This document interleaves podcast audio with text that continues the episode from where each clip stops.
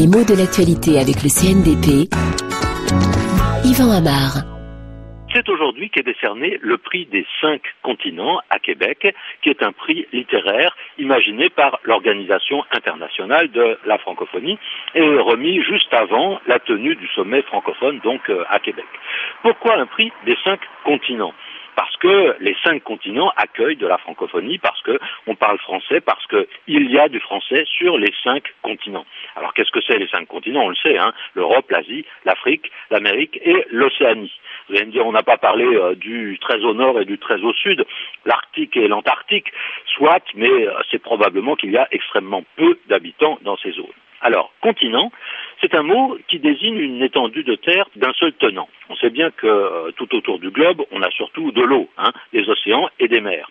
Les terres émergées sont minoritaires, mais elles se répartissent en blocs distincts, qu'on appelle justement des continents. Alors là encore, on peut dire mais l'Europe et l'Asie, c'est pas vraiment distingué, il n'y a pas de mer entre les deux.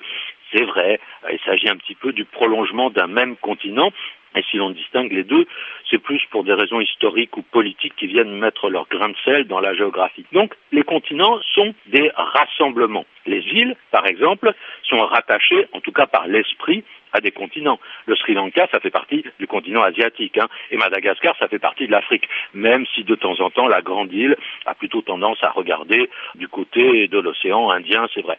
Et pourtant, si l'on observe l'adjectif continental, ce n'est pas si simple, parce qu'on l'emploie souvent pour préciser qu'on s'éloigne de la mer et qu'on se différencie d'une île. Par exemple, on parle de climat continental, avec des étés chauds, des hivers froids, parce qu'il est plus rigoureux que ce qu'on appelle le climat océanique. Et puis le petit déjeuner continental, il va s'opposer au petit déjeuner anglais, au breakfast britannique. Hein. D'un côté, on a les tartines, c'est le petit déjeuner continental, et de l'autre côté, on a euh, les œufs au bacon ou au bacon, si on prononce euh, à l'anglaise. Et puis en France, le mot continent a un sens particulier par rapport aux îles qui sont françaises, et notamment par rapport à la Corse.